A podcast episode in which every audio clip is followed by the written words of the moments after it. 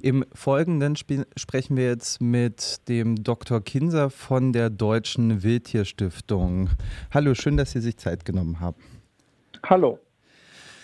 Was für ein Tier ist der Fuchs denn? Können Sie vielleicht kurz Lebensraum und Lebensweise charakterisieren ähm, und so ungefähr, also wissen wir, wie viele Füchse es in Deutschland überhaupt gibt? Mhm.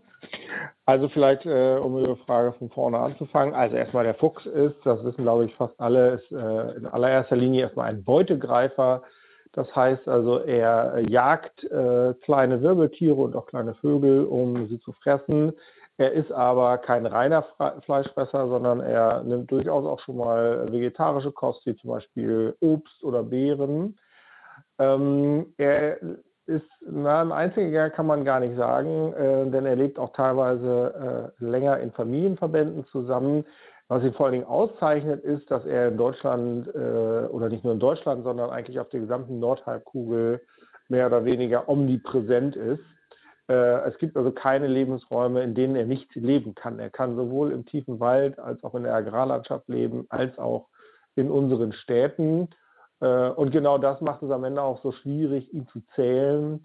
Äh, und damit zum zweiten Teil Ihrer Frage. Wir wissen nicht, wie viele Füchse es in Deutschland gibt. Ähm, sie sind schlichtweg nicht zählbar. Es gibt aber ein Monitoring der Fuchsbauten die kann man eben zählen. Man kann jährlich gucken, wie viele Fuchsbauten in einer Region sind äh, gerade aktiv. Und da kommen wir deutschlandweit so auf einen Fuchsbau pro 100 Hektar Fläche. Das ist so die Zahl, der wir uns dann annähern können. Äh, eine andere Zahl ist die Jagdstrecke. Ähm, es werden jährlich um die 400.000 Füchse in Deutschland erlegt. Äh, also äh, wenn es um die lebende Population geht, dann sind wir definitiv bei über einer Million. Über das Thema der Jagd würde ich gern gleich noch mit Ihnen sprechen. Vorher vielleicht die Frage noch, mm, wie sind Füchse denn als Tiere? Also von menschlicher Seite wird ihnen in Fabeln und Sprichwörtern ja oft Intelligenz zugeschrieben oder Eigenschaften wie Gerissenheit nachgesagt. Mm, woher kommt das und äh, ist das auch berechtigt? Also das ist eine äh, im Grunde genommen eine uralte Charaktereigenschaft, die man den Füchsen zuweist. Er ist schon in ganz alter historischer Literatur und auch vor allen Dingen Prosa wird er immer als durchtrieben oder listig bezeichnet. Und das hat schon seinen Grund in seiner, äh, seinem Verhalten, in seiner Art, wie er manchmal Beute äh, überlistet. Tatsächlich, ähm, Füchse können zum Beispiel lernen, sich äh, krank oder tot zu stellen, um äh, potenzielle Beutetiere auf sich aufmerksam zu machen, um dann im richtigen Moment dann doch zuzuschlagen. Äh, Füchse lernen auch sehr, sehr schnell, wie sie Hindernisse zum Beispiel überwinden können. Ähm, und dieses Lernverhalten in Verbindung mit wirklich Listen, die sie, ähm, die sie anwenden, um äh, Nahrung zu erbeuten, haben ihn dann in der, äh, in der Geschichte zu dem gemacht, eben zu dem schlauen Fuchs. Lassen sich denn Unterschiede zwischen Stadt- und Landfuchspopulationen feststellen? Und wenn ja, was unterscheidet die Tiere? Mhm. Also zunächst einmal das ähm, Phänomen, dass äh, Wildtiere allgemein, aber vor allen Dingen auch Füchse in die Städte reinkommen, ist, äh, ist eher eines der jüngeren Geschichte. Also ähm, vor, ich sage jetzt mal 100 äh, oder 150, aber vielleicht auch vor 60, 70 Jahren war das nicht so ähm, bekannt, beziehungsweise wurde auch nicht so beobachtet, was aber vielleicht auch schlichtweg damit zu tun hatte, dass die Tiere zu der Zeit dann in den Städten deutlich stärker verfolgt worden sind. Ähm, wir beobachten aber eben seit, äh, ich sag mal, zwei, drei Jahrzehnten die Einwanderung der Wildtiere in die Städte und gerade der Fuchs, der eben sehr gut mit allen möglichen äh, Lebensbedingungen zurechtkommt, äh, ist da sehr erfolgreich gewesen. Und es gibt beispielsweise ganz berühmte Stadtfüchse in Berlin oder die Fuchspopulation in Berlin ist ähm, mittlerweile auch relativ gut erforscht, sogar an ein paar Stellen. Und äh, äh, tatsächlich ist es, gehört schon fast zur, zum Alltag, wenn man nachts in Berlin unterwegs ist, dass man dort auch Füchsen begegnet. Ähm, Verhaltensunterschiede gibt es tatsächlich offensichtlich auch. Und zwar ist es von den Stadtfüchsen eher bekannt, dass sie ihre Jungen eher im Familienverband aufziehen. Also dass tatsächlich auch die Rüden, also die Väter der äh, kleinen Fuchswelpen, sich an der Aufzucht äh, beteiligen, ist eher aus Städten bekannt als aus, äh, als aus ländlichen Regionen, wo es dann in erster Linie die Fähe, also die weibliche Füchsin übernimmt, die Tiere aufzuziehen. Ähm, naja, und noch eine andere äh, Besonderheit in den Städten ist ähm, natürlich eine Vertrautheit. Äh, in den Städten werden, werden Füchse nicht gejagt oder wenn dann nur äh, in Ausnahmefällen. Und das hat sie natürlich sehr vertraut gegenüber den Menschen gemacht. Sie haben also nur wenig Scheu. Sie lassen den Menschen viel näher an sich herankommen. Und äh, dadurch sind eben Stadtfüchse auch deutlich besser zu beobachten als beispielsweise Füchse im Wald oder im, äh, in der Ackerlandschaft. Die Unterschiede im Bezug auf die Fortpflanzung finde ich interessant. Hm, vielleicht können wir das noch mal konkreter besprechen. Wenn jetzt eine Fee, so äh, heißen ja die weiblichen äh, Füchse, dann im, ich denke normalerweise vier bis sechs Junge wirft. Ähm, wie verhält sich das in der Stadt? Wie verhält sich das auf dem Land? Was kommt auf die Jungtiere zu? Ähm, na, erstmal ist die Frage, was kommt auf die Fee drauf zu? Denn die hat, äh, Sie sagten vier bis sechs, können auch schon mal ein, zwei noch mehr sein, äh, kleine Welpen im Bau liegen. Äh, also Füchse graben ja Bauten, wo sie ihre Jungen zur Welt bringen und wo die äh, Jungen auch erst blind geboren werden, wie kleine Hundewelpen auch eine lange Zeit oder einige Wochen brauchen, bis sie dann das erste Mal aus diesen Höhlen herauskommen. Äh, und in dieser Zeit muss die Fee äh, die aber natürlich schon füttern. Also erstmal nur mit Milch, aber äh, dann schon nach wenigen Wochen dann auch mit ersten kleinen Beutetieren. Das heißt, die Fee muss tagtäglich große Mengen Futter zum Bau heranschleppen. Und so sieht dann am Ende auch so eine Fee aus. Die ist stark ähm, schon fast ausgezehrt, kann man sagen. Natürlich erstmal, wenn sie die Jungfüchse säugen muss und ähm, dann ist sie den ganzen Tag unterwegs, um Futter zu fangen und es den Jungen dann zu bringen. Also das ist erstmal das, was die Füchsin zu tun hat. Naja, und die kleinen Jungfüchse äh, kommen dann nach wenigen Wochen aus der Höhle heraus und erkunden zunächst mal die, die direkte Umgebung dieser Höhle, fangen an zu spielen. Wirklich, äh, wenn man einmal spielende Jungfüchse vom Bau beobachtet hat, das ist wirklich ein sehr lustiges Bild, was man da äh, sehen kann, hat viel von einem äh, Wurf Hundewelpen und je älter die Jungfüchse werden, desto größere äh, Unternehmungen unternehmen sie dann. Und sie werden dann tatsächlich auch schon nach wenigen Monaten, also im März, April, werden Jungfüchse geboren. Und schon im Hochsommer äh, etwa werden sie dann auch langsam schon selbstständig und äh, beginnen dann im Herbst oder gehen dann auch schon selber auf die Jagd. Welche Rolle nimmt denn der männliche Fuchs in der Zeit, also in dieser vulnerablen Zeit, würde ich mal sagen, wo die ähm, Jungtiere eben noch sehr jung sind, ein? Hm. Also bis vor wenigen Jahrzehnten ist man eigentlich davon ausgegangen, dass die, dass das, äh, ich nenne es jetzt mal das Brutgeschäft, also die Jungenaufzucht, äh, reine Muttersache bei den Füchsen ist. Und das ist mittlerweile schon deutlich widerlegt. Also wir wissen aus vielen Fällen, dass eben auch der äh, Rüde sich an der jungen Aufzucht beteiligt hat, also eben vor allem daran natürlich Beute an den Bau zu schleppen, um die Jungtiere dann zu versorgen. Es scheint aber tatsächlich so zu sein, dass dieses Phänomen in Städten deutlich stärker ausgeprägt ist, ähm, dass also in der Tendenz der Rüde in den Städten deutlich häufiger diese Vaterrolle einnimmt. Und vor allem scheint es auch sogar so zu sein, dass selbst einjährige Jungtiere, also Jährlinge, äh, die noch nicht selber geschlechtsreif sind, dass auch die ähm, in den Städten offensichtlich ähm, zum Teil mit an der jungen Aufzucht ihrer neuen Geschwister beteiligt sind, also an dem neuen Wurf der Mutter beteiligt sind. Welches Ausmaß können denn solche verwandtschaftlichen Geflechte zwischen äh, Stadtfüchsen annehmen? Hm. Ja, am Ende äh, kann es sogar dann in der Spitze dazu führen, dass wir von, dass wir richtige kleine Fuchsrudel äh, haben. Ähm, wie gesagt, aus der Literatur heraus ist der Fuchs eigentlich eher als Einzelgänger bekannt, was er in der freien Landschaft auch definitiv äh, ist. Aber in den, in, den, äh, in den Städten ist es dann auch denkbar, dass es wirklich zu kleinen Zusammenschlüssen von mehreren Tieren zu so kleinen Rudeln äh, kommt. Wenn jetzt, wie ich in der Stadt annehme, genügend Nahrung da ist, ähm, gibt es wahrscheinlich weniger Konflikte um Reviere. Wie verhält sich das denn bei Landpopulationen von Rotfüchsen? Mhm.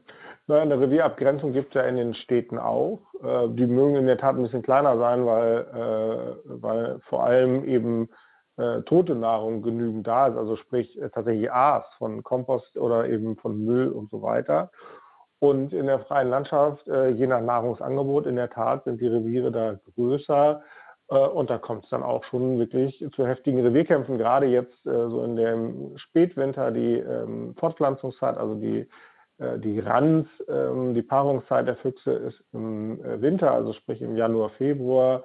Und ähm, in dieser Zeit kommt es dann schon auch zu wirklich ordentlichen Raufereien zwischen den Individuen um Reviere und am Ende dann eben auch um die äh, traditionellen Bauten. Also ähm, es gibt, äh, werden zwar jedes Jahr auch äh, Setzröhren einzeln gebuddelt, äh, wo dann ein Wurf zur Welt kommt, aber natürlich sind die äh, teilweise jahrzehntealten Fuchsbauten dann auch regelmäßig besetzt und darum gibt es dann auch schon ja, richtig gehende Kämpfe. Welche Rolle spielen die Fuchsbauten für die Tiere? Hm, wie können wir uns das vorstellen? Wie viele Tiere passen in einen Fuchsbau hinein und werden diese immer von Füchsen auch ausgehoben? Äh, also da gibt es alle unterschiedlichen Varianten. Ähm, also die Frage ist vor allen Dingen, wie viele Füchse werden da drinnen geduldet und es werden eben schon nur in der Aufzuchtzeit die Füchse aus der eigenen Familie äh, wirklich geduldet im Bau. Ähm, in der Paarungszeit äh, kann es immer mal sein, dass natürlich dann auch fremde Füchse, die sich verpaaren wollen oder bisher fremde Füchse sich zusammen in einem Bau stecken. Grundsätzlich muss man zu den Bauten sagen, dass sie vor allem eine Rolle spielen im Leben des Fuchses zur oder während der Fortpflanzung, also sprich bei der Paarung äh, und dann eben natürlich bei der jungen Aufzucht. Ansonsten leben Füchse großenteils außerhalb des Baus und verbringen auch meistens die Tage außerhalb, äh, nicht nur die Tage, sondern auch die Nächte außerhalb des Baus. Äh, wie gesagt, nur zur Fortpflanzungszeit, da äh, werden dann die Bauten stärker frequentiert. Äh, und es gibt auch, und das ist durchaus auch normal, dass sich Füchse ihre Bauanlagen mit anderen Tierarten teilen. Also ganz äh, klassisch ist dass sich ein Fuchs ein, ein großes Bausystem mit einem Dachs zum Beispiel teilt, der zwar eine ganz andere Lebensweise hat, aber die beiden kriegen das äh, ganz gut miteinander als äh, Nachbarn äh, miteinander geklärt. Ähm, und äh, ja, genau, also das sind so die, äh, die Phänomene, die es äh, rings um den Bau vor allen Dingen zu beobachten gibt. Mensch, ich wollte jetzt eigentlich noch auf eine andere Frage hinaus, aber das klingt wirklich spannend. Wie laufen denn Interaktionen zwischen Füchsen und äh, Dachsen ab? Ähm, gibt es da so eine Art symbiotische Lebensweise oder wieso gerade diese zwei Tiere? Diese zwei Tiere, weil es eben die beiden sind, die in Bauten leben und der Dachs eben deutlich mehr als der Fuchs, der eben wirklich auch das ganze Jahr über äh, die meisten Nächte im Bau verbringt, im Gegensatz zum Fuchs. Äh, und wie die beiden miteinander klarkommen, ist relativ einfach. Sie gehen sich schlichtweg sehr klar aus dem Weg. Äh, der DAX ist beispielsweise ein sehr, sehr sauberer Baubewohner, der kein Aas rumliegen lässt, der eine extra Toilette sogar sich anlegt vorm Bau, was bei Fuchsen überhaupt nicht der Fall ist. Also es gibt räumlich sehr klar und scharf voneinander getrennte Bereiche. Ähm, aber eben in diesen Bereichen äh, macht dann wirklich jeder seins und akzeptiert dann auch seinen Nachbarn. Nun möchte ich auch noch ähm, zum Ausmaß der Fuchsjagd in äh, Deutschland mit Ihnen sprechen. Hm, Sie meinten eingangs, 400.000 Füchse werden jedes Jahr in Deutschland ähm, getötet. Wie wird das ähm, gerechtfertigt? Ist der Fuchs denn ein äh, Risiko, das quasi äh, konstant bejagt werden muss? Oder hm, ja, wie ist da die Studienlage? Wie ist vielleicht auch der rechtliche Rahmen? In welcher mhm. Zeit werden Füchse in Deutschland bejagt? Gut, der rechtliche Rahmen ist relativ äh, einfach. Ähm, also erstmal so einfach ist er dann doch nicht, weil er in jedem Bundesland unterschiedlich ist in Deutschland. Aber äh, fast alle Bundesländer haben eine Schonzeit in der Fortpflanzungszeit. Also ich sage jetzt mal ganz grob zwischen März bis äh, in den Hochsommer hinein.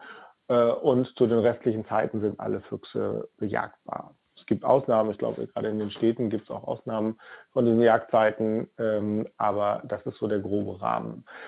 So, Rechtfertigung für Jagd gibt es in der Tendenz, oder nicht nur in der Tendenz, sondern gibt es in Deutschland nur zwei. Es gibt äh, zum einen mal die Nutzung natürlicher Ressourcen. Ganz klassisch ist das beim äh, Reh zum Beispiel, dass man das auch aufessen kann. Ähm, das ist beim Fuchs, wäre da, diese Ressource der Pelz. Da kann man nun lange drüber streiten, ob äh, man eine Nutzung des Pelzes noch haben möchte in Deutschland oder nicht. Aber grundsätzlich wäre das eine Rechtfertigung. Und die andere Rechtfertigung, die beim Fuchs aber mit Sicherheit die deutlich wichtigere Rolle spielt, ist die, dass der Fuchs natürlich dadurch, dass er eben äh, sehr erfolgreich äh, in unserer Kulturlandschaft ist und dass äh, wir auch es ja geschafft haben, zum Glück seine Krankheiten, die ihn sehr stark früher dezimiert haben, wie die Tollwut, ähm, im Grunde ausgerottet bekommen haben. Es gibt keine Tollwut mehr in Deutschland. Äh, dadurch ist der Fuchs, äh, hat sich sehr stark vermehrt und nimmt eben sehr stark Einfluss mitunter auch auf die Population bedrohter Vogelarten oder bedrohter Kleinsäugerarten. Und damit sind wir bei der zweiten Legitimation für die Jagd, nämlich die Regulation.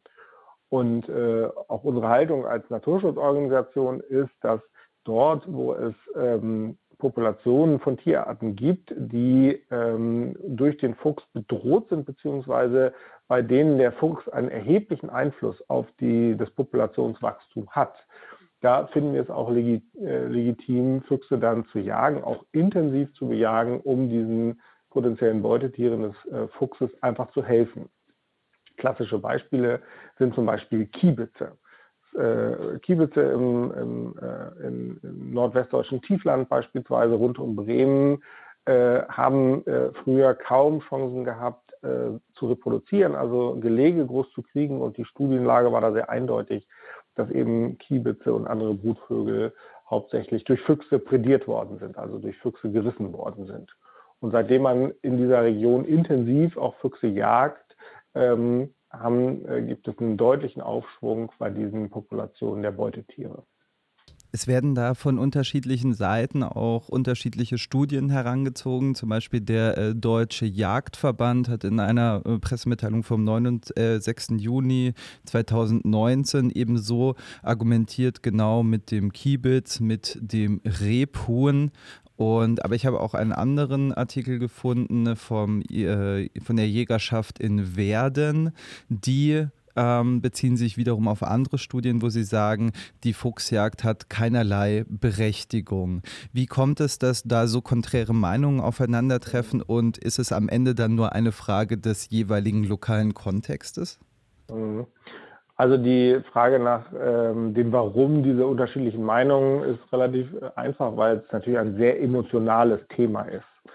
Äh, das können wir auch sehr gut nachvollziehen und denn gerade beim Fuchs, wo diese Nutzungskomponente keine große oder vielleicht auch gar keine Rolle spielt, ähm, ist es deutlich emotionaler und schwieriger als eben beim Reh, wo es auch beide Varianten gibt, nämlich zum einen eben die Nutzungskomponente, das Fleisch aufzuessen, zum anderen aber eben das Rehe Waldvegetation äh, beeinflussen und äh, beispielsweise gerade bei der Diskussion um unsere Wälder äh, ja auch viele Seiten fordern, intensiv das Reh zu regulieren.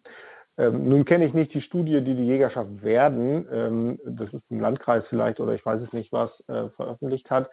Die äh, Studienlage ist ähm, ja nicht nur aus unserer Sicht, sondern ist in Deutschland an der Stelle gesichert.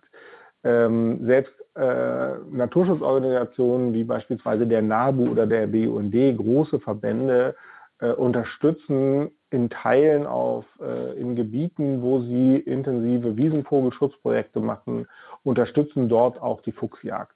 Ähm, mitunter auch äh, unterstützen sie die Fallenjagd, die ja wieder nochmal eine andere Emotionalität hervorruft, eben Tiere mit Fallen zu fangen.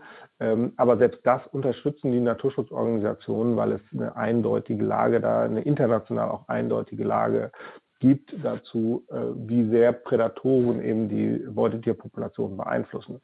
Aber eines muss auch klar gesagt werden, ähm, auch da plädieren wir als Deutsche Wildtierstiftung äh, sehr für, dass wenn man sich dazu entscheidet, zu sagen, wir wollen hier einer äh, Brachvogelpopulation beispielsweise helfen, indem wir ihren größten Feind, nämlich den Fuchs, dezimieren, dann muss man das auch wirklich intensiv tun und nicht einfach so eben nebenbei und mal hier einen Fuchs schießen oder mal da einen Fuchs schießen. Das in der Tat bringt nichts. Sondern was es bringt, ist, wenn man dann für eine definierte Region eine intensive Jagd durchführt und wirklich auch spürbar die Population der Füchse äh, in der Region reduziert. Noch vielleicht eine Frage zum Zahlenverhältnis. Sie sagten, 400.000 Füchse werden jedes Jahr in äh, Deutschland geschossen oder getötet. In ähm, Spanien habe ich jetzt Zahlen gefunden, die dort von äh, 12.000 pro Jahr ausgehen. Haben Sie eine Vermutung, wieso die Zahlen da so weit auseinandergehen? Nee, kann ich tatsächlich nicht sagen, weil ich nicht äh, weiß, welche Rolle der Rotfuchs in Spanien spielt und äh, wie er dort gejagt wird kann Ihnen eine Relation zu anderen Tierarten in Deutschland mhm. geben. Äh, wir schießen ungefähr 800.000 äh, Wildschweine jährlich in Deutschland, 1,2 äh, Millionen Rehe und so um die 70.000, 80.000 Rothirsche beispielsweise. Das sind so die Zahlen. Also der Fuchs hat, spielt ja schon zahlenmäßig eine durchaus große Rolle, aber jetzt auch nicht die größte.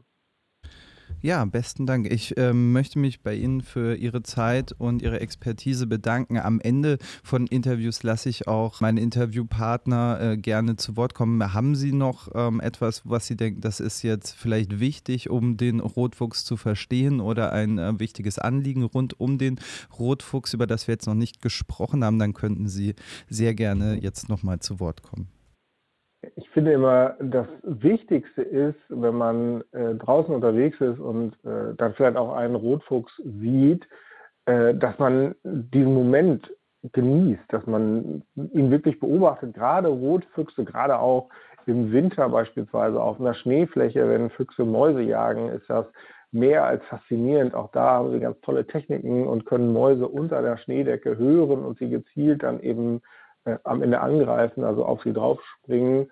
Und äh, deswegen wirklich der Appell an, äh, an Ihre Hörer auch. Nehmen Sie sich die Zeit, wenn Sie den Fuchs äh, draußen in der Landschaft sehen und genießen Sie den Anblick und haben Sie bitte wirklich keine Angst äh, vor irgendwelchen Krankheiten, die Füchse übertragen können. Das können sie zwar definitiv, aber dafür muss man sie anfassen und das ist ja nicht gegeben, wenn Sie den Fuchs äh, auf eine Distanz beobachten können. Also genießen Sie wirklich den Anblick des Fuchses.